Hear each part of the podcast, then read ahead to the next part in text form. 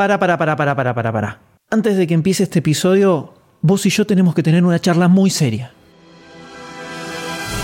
Estamos en el medio de un evento histórico como es Encuesta Pod 2017. Y vos no contestaste todavía. Yo lo sé porque tengo satélites espías que monitorean por Google. ¿Dónde están los mexicanos representando a su madre patria?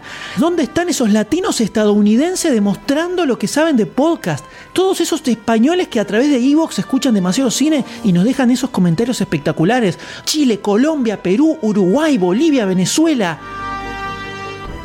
La encuesta está diseñada para ser súper fácil de contestar. Estás en el colectivo, agarras el celular, encuestapod.com, vas seleccionando las opciones y listo. Estás haciendo la cola para comprar el pochoclo, para entrar a ver una película. ¿Qué mejor que agarrar el celular y entrar a encuestapod.com para participar de este evento histórico? Estoy muy dolido que no hayas contestado la encuesta todavía. Te lo digo de verdad. Hacelo por mí. Hacelo. Por el M. Si ya la contestaste, no tenés que contestarla de vuelta. ¿eh? Que disfrutes de este episodio.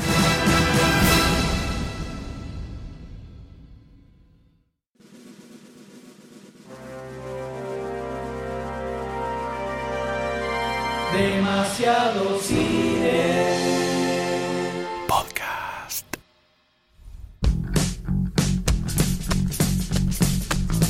There he is. Hey, I used to listen to music all the time. He had an accident when he was a kid. He still got a hum in the drum. Plays music to drown it out. Edgar Wright vuelve. That's what makes him the best. Y esta vez en un musical comedia thriller de acción. Aren't you mysterious? Maybe. Mi nombre, Wait, wait. I gotta start the song over. Okay, go. mi nombre es Dr. Sayus y conmigo están. M. Remisero de. Y hoy vamos a hablar de Baby Driver. All the music you need, folks.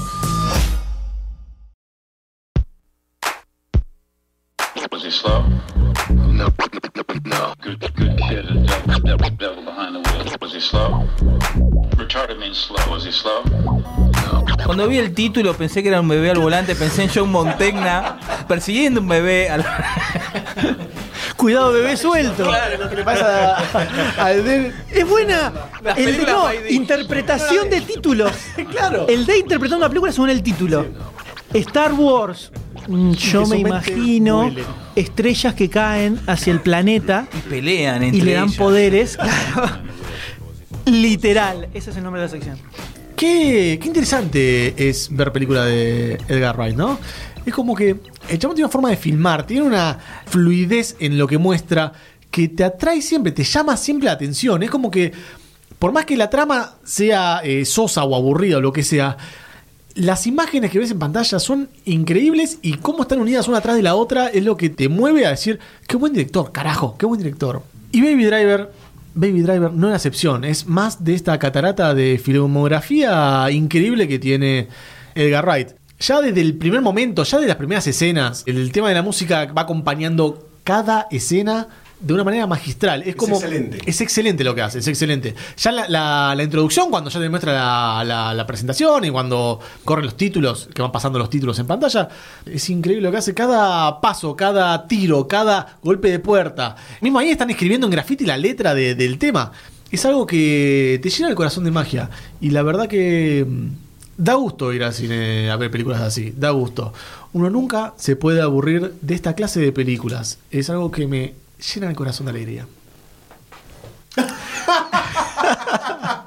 Que vale la pena estar vivo. La verdad que no podés esperar poco de este tipo. Maneja muy bien la cámara, muy bien los ritmos. Evidentemente dirige muy bien a los actores. Le saca el potencial justo a los tipos. Muy buena edición hace también. Excelente Muy edición, excelente edición. Y sabemos, sabemos, que juega con la música de una forma que pocos directores hacen. Justamente, ya no de Dead, la escena donde están en el bar disparando con la música Non Stop Icónica, Now, icónica. eh, es como una preview de lo que va a ser esta película. Exacto, exacto.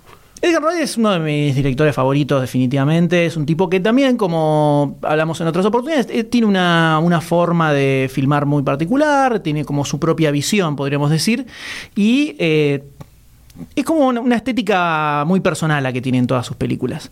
Odié a Marvel por el hecho de que no lo dejaron hacer lo que él quería con Ant-Man, que para mí fue un error bastante grave porque se nota la generiquez que tiene la Ant-Man resultante. Fue un error. Pero sí, me gustan todas las películas de Edgar Wright. Y muchas me parecen excepcionales, como John of the Dead, como eh, Scott Pilgrim. Entonces, cuando Edgar Wright dice, voy a hacer una película nueva, yo compro. De directamente, de una, una, de una. no importa nada. Bueno, pero con Ant-Man pasó eso y todos estábamos a la esperísima de esa película. Ay, ni a nombres. A la esperísima. Y cuando. Bueno, no voy a hablar de Ant-Man, pero todos sabemos lo que pasó con Ant-Man. Sí. Entonces, eh, cuando aparece esta película, yo ni sabía que la estaba haciendo. De repente apareció una ficha, un trailer de Baby Driver. Lo vi. ¿qué? Esto es muy extraño. ¿Qué es esto? Baby Driver. El nombre de la película es malísimo. Pero cuando vi Edgar Wright dije, listo, compré. Listo. Ya está. Le doy el 100% del beneficio de mi duda a Edgar Wright. Aunque haga algo que me parece muy extraño y como que me pareciera como que no pudiera funcionar muy bien. Yo compro directamente. Y claramente no me equivoqué, como siempre. Jamás me equivoco. Como siempre. Jamás me equivoco. Y en este momento tampoco me equivoqué porque Baby Driver es una película de la fucking, la fucking gloria. Espectacular. La amé totalmente. Me pareció increíble. El manejo de la música que tiene es alucinante. Los recursos que tiene para filmar las distintas persecuciones. Los personajes totalmente extremos y delirantes que de repente no terminan siendo tan delirantes por momentos. Y algunos giros que tiene incluso a lo largo de la película que te sorprenden de algunos personajes donde decís, oh, mira, mira qué bien. Pero tiene, tiene secuencias que son súper mágicas, súper mágicas con el uso de la música como elemento narrativo de la secuencia, digamos. Me pareció espectacular, es un flash ver esta película. eh, una- eh, es un disfrute total. O sea, Sí. la ves y es como que está todo bien, que es una fiesta esto y termina y estás contento y, y así todo arriba.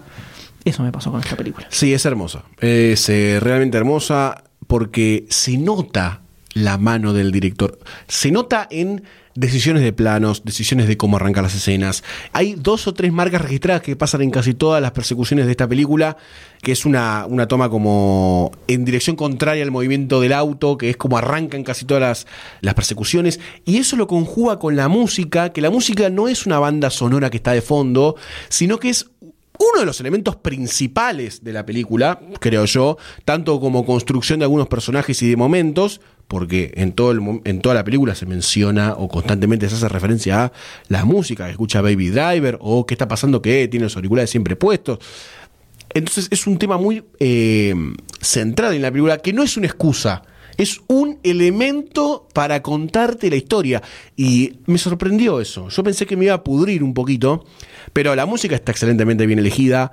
Es como que potencia todos los momentos que pasan en la película. Y hacía rato que no, que no, no, recuerdo bien cuál fue la última película que dije algo similar con eh, la banda sonora. O que me pasó algo similar con la banda sonora. Quizás Guardianos de Galaxy 1 eh, por ahí, que no la usa tanto, pero eh, está muy bien elegida y muy bien aplicada en los momentos. Y disfruté muchísimo, muchísimo la película. Eh, y además, en todas las escenas en donde arrancan o hacen planos, eh, está todo perfecto. Es como una película perfecta. Algo que hizo Edgar Wright mientras estaba haciendo esta película fue llamarlo a James Gunn, que estaba haciendo Guardianes de la Gracia 2, y le dijo, che, decime qué lista de temas vas a usar en la película, No. si no nos repetimos. No, no lo mismo". ¿me en, se- ¿en serio me decís esto? Esto es posta. Pará, James pará, Gunn- pará, pará. Quiero hacer un aplauso no espontáneo, bien armado para los dos. Eso es código. Eso es código. Y James Gunn le dijo, mira, voy a usar este, este, este, este, este. Qué hermoso. Entonces, agarró su lista de este tema de Wright y la acomodó bien para que no se pisaran en los temas. Qué Qué lindo. un, un hijo entre ellos dos, ¿no? Sí. Qué lindo. ¿En mi pecho? También en nuestro pecho y en nuestras caras. Qué linda película. la puta Pero pa- madre. para que vean que para Wright era totalmente clave la música y no quería que sintieras que de repente suene un tema y te remita a, A otra cosa que película. nada que ver. Es que, es que la música es, el actor, princi- es un actor principal acá en esta película. Es una especie de musical, pero en vez de gente bailando, hay tiros, Sí. y hay eh, ruidos, y hay pasos, y hay eh, Coches. acciones eh, que van al, al compás de la música. Muchas escenas de la película son al compás de la música. Sí, es sí, eh, maravilloso lo que eso es. Es lindo de ver. Es, eh, estás mirando la película y estás con una sonrisa en la cara mirando todo lo que está pasando en pantalla. Eh, es increíble lo que hizo. Y además, como decía Bob Goldstein, el tema de, de sacar lo mejor de cada uno de los personajes. Porque si bien el, el actor principal no es el más conocido de todos, No. rodeado que yo, de Jamie Foxx, de, Kevin de James John, eh, John Hamm. Claro, John Hamm. Tienes un montón de actores grosos ahí Sí, en la película sí. metidos. Y sin embargo sacó lo mejor sin terminar de opacar a, a Baby. Sí. O sea, lo que hizo con los eh, actores me sorprendió muchísimo.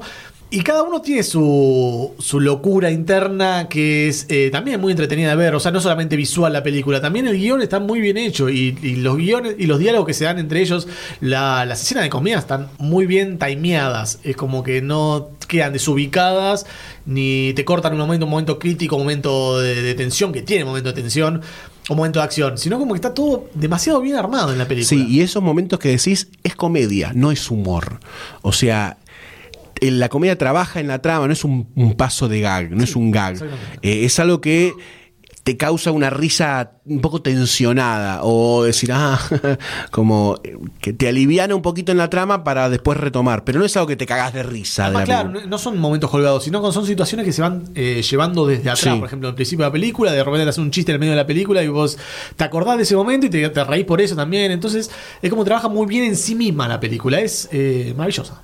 Sí, y este recurso de eh, este baby, que, que su vida funciona al ritmo de la música que está escuchando, sobre todo cuando está manejando, maneja el ritmo de la música, que por un momento, a lo mejor cuando arranca la película decís, bueno, es una decisión estética de edición, digamos, te pone un tema de fondo y que todo se maneje así, pero no, él como personaje necesita estar moviéndose al ritmo de un tema a tal Sí. punto que cuando queda fuera de sincro, se, como que se frena y no, no sabe qué hacer y tiene que rebobinarlo, ir para atrás en el tema para que arranque donde tiene que arrancar, para que él vuelva a empezar y ir moviéndose él al ritmo de la música. Entonces es como que lo que en realidad es un recurso eh, estético, digamos, eh, es parte del personaje. Es como que está anclado ahí. Entonces eso es, es un, es un rasgo muy, muy Edgar Wrightiano, de meter esas cosas muy particulares en, en sus personajes.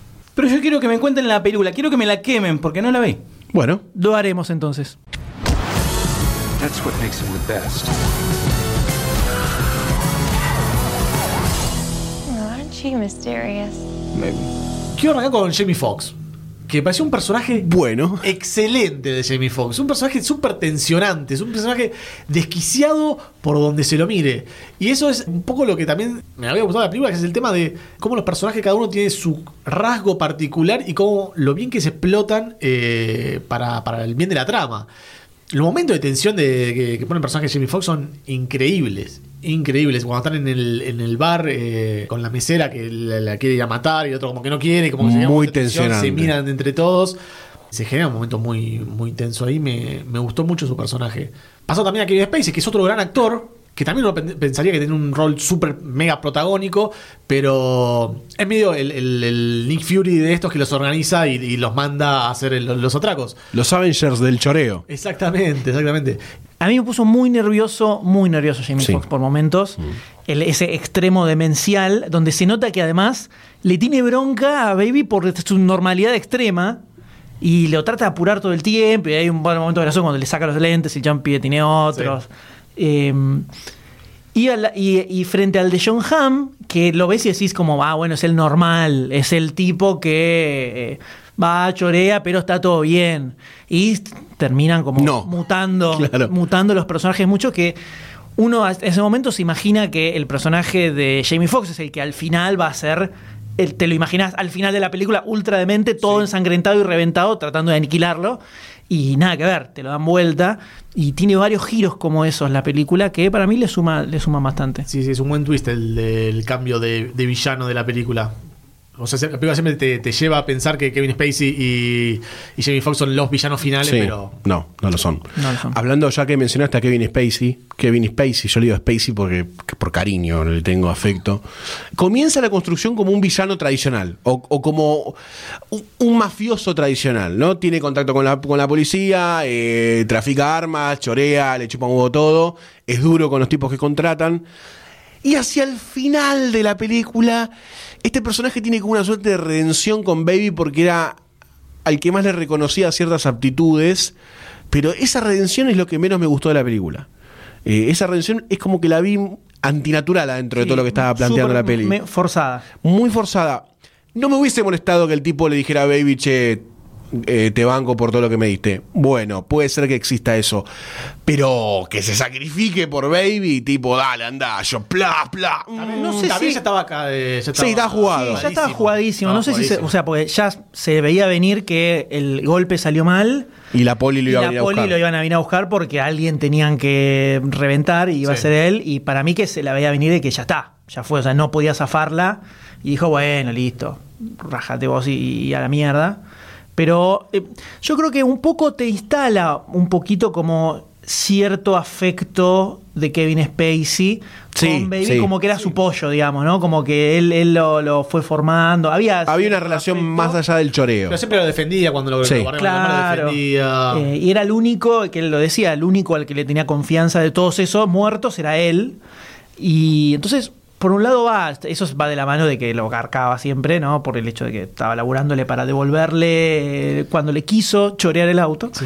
Pero había un poquito esto, cierta relación paternal Sí. entre él y, y Baby que estaba ahí. Bueno, pero por el contrario, esta escena final, minutos antes tiene una escena en donde Baby le va a pedir una de las cintas, que era la de la madre, cantando, eh, que esa escena está mucho mejor construida, me parecía como un mejor final entre ellos dos, en donde el tipo termina como cediendo violentamente ante el deseo del pibe de pedirle la cinta, él reconoce que es algo importante y le dice, bueno, Esto- pasa, agarra la cinta. Es una relación de, de el hijo que le viene a pedir una bolsa Sí, al padre, sí. el padre que está, no sé, laburando con algo y dice, no me rompa la bola, nene.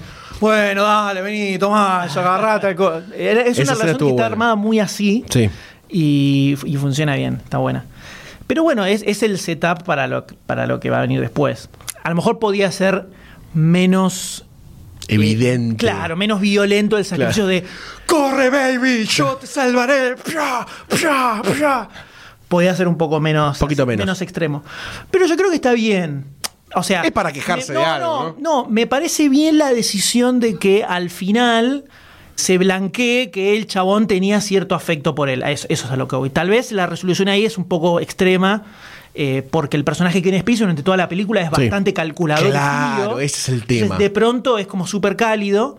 Entonces, a lo mejor se podía hacer de distinta manera, pero me parece buena la decisión de que al final él como que lo quería al, al pibe. Mirá la palabra que te voy a tirar. ¿Se podía matizar un poco más? Podía- Ah. se podía matizar. Ah, me auspicia la RAE. Se podía matizar. Y después tenemos eh, la, la historia que va en paralelo de todo lo que son los robos, que es la historia de amor. Que es en definitiva casi una historia central de la película, porque es lo que Sí. va desencadenando todo lo que después termina sucediendo. De este baby súper introvertido, siempre con los circulares, y conoce a la muchacha A Débora. que le, le enciende el corazón. Que al pibe claramente Uy. lo conquistás cantando o con algo de música, ¿no? Evidentemente. Monotemático, bastante monotemático. Sí, bastante monotemático. La parte del romance. ¿Qué sé yo? Me gustó porque son tiernis. Y es como un, es un romance idílico adolescente. o sea, pensá sí. que tiene todos los elementos de un romance idílico donde es huyamos hacia la puesta del sol en un auto sin dinero ni sin saber qué va a suceder. O sea, está armado entre el que es como un poco. Baby es un poco así, o sea, se llama Baby. Empecemos, ¿no? Y él está con su música, el recuerdo de su madre y el trauma del accidente y todo eso. Y es como que él en su mente eh, tiene como una vida medio así. Sí. Y eso está todo el tiempo reflejado con los chorros enfermos de mentes sádicos que están yendo a robar el banco.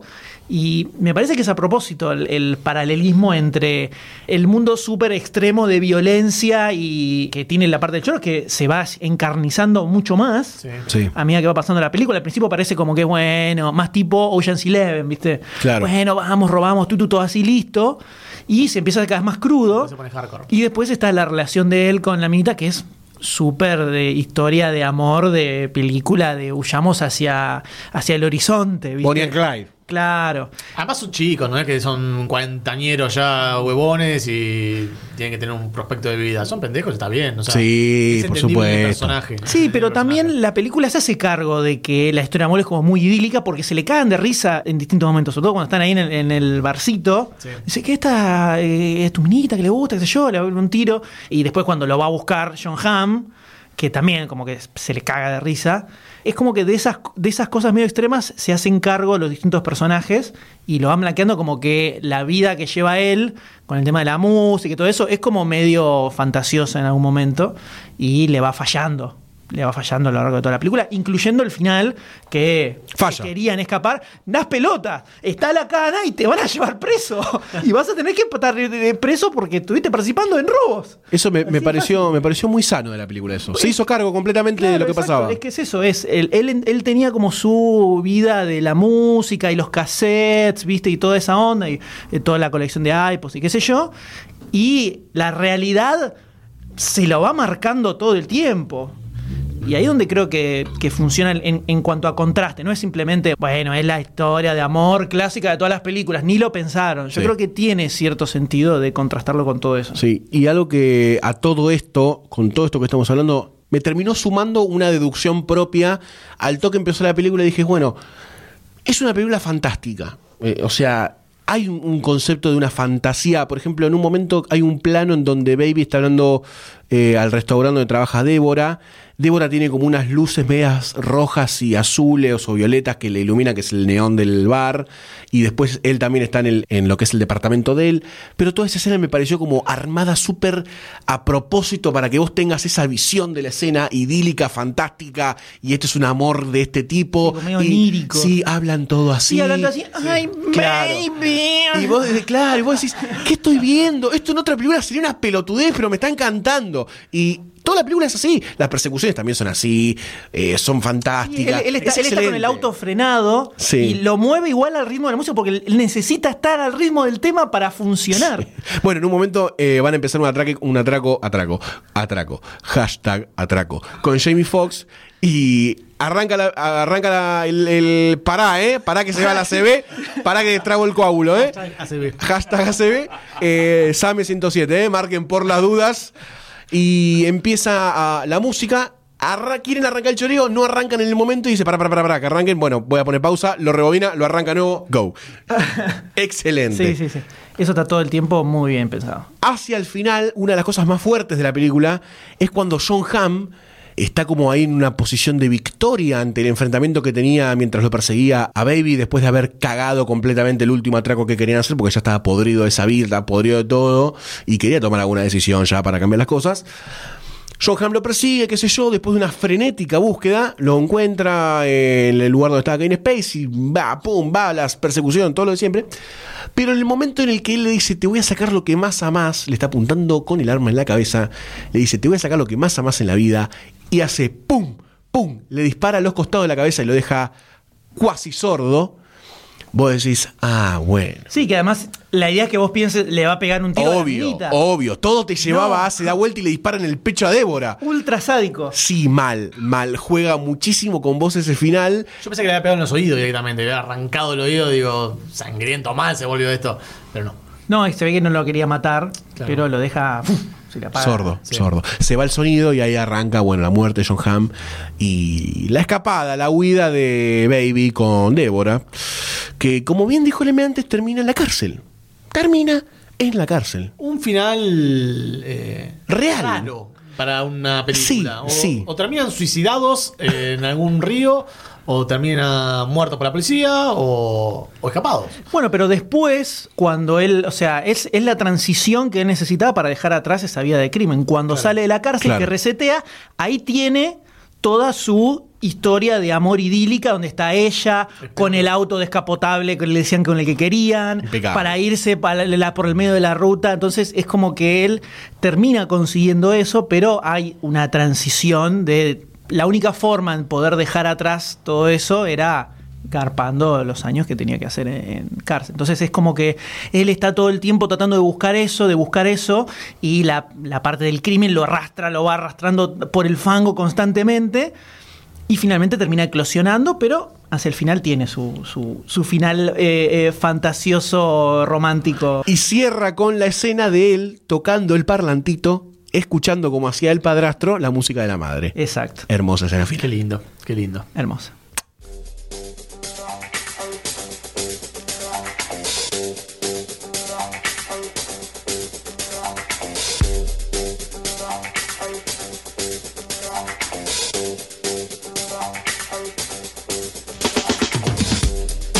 ¿Te gusta lo que hacemos si te estás preguntando cómo puedo hacer para colaborar con toda esta magia? La respuesta es muy sencilla. Entra a patreon.com barra lunfafm y convertite en patrocinador. Con tu aporte vas a estar dándonos una mano para crear más y mejor contenido y la próxima vez que escuches uno de nuestros podcasts vas a saber que vos sos parte de que todo eso sea una realidad.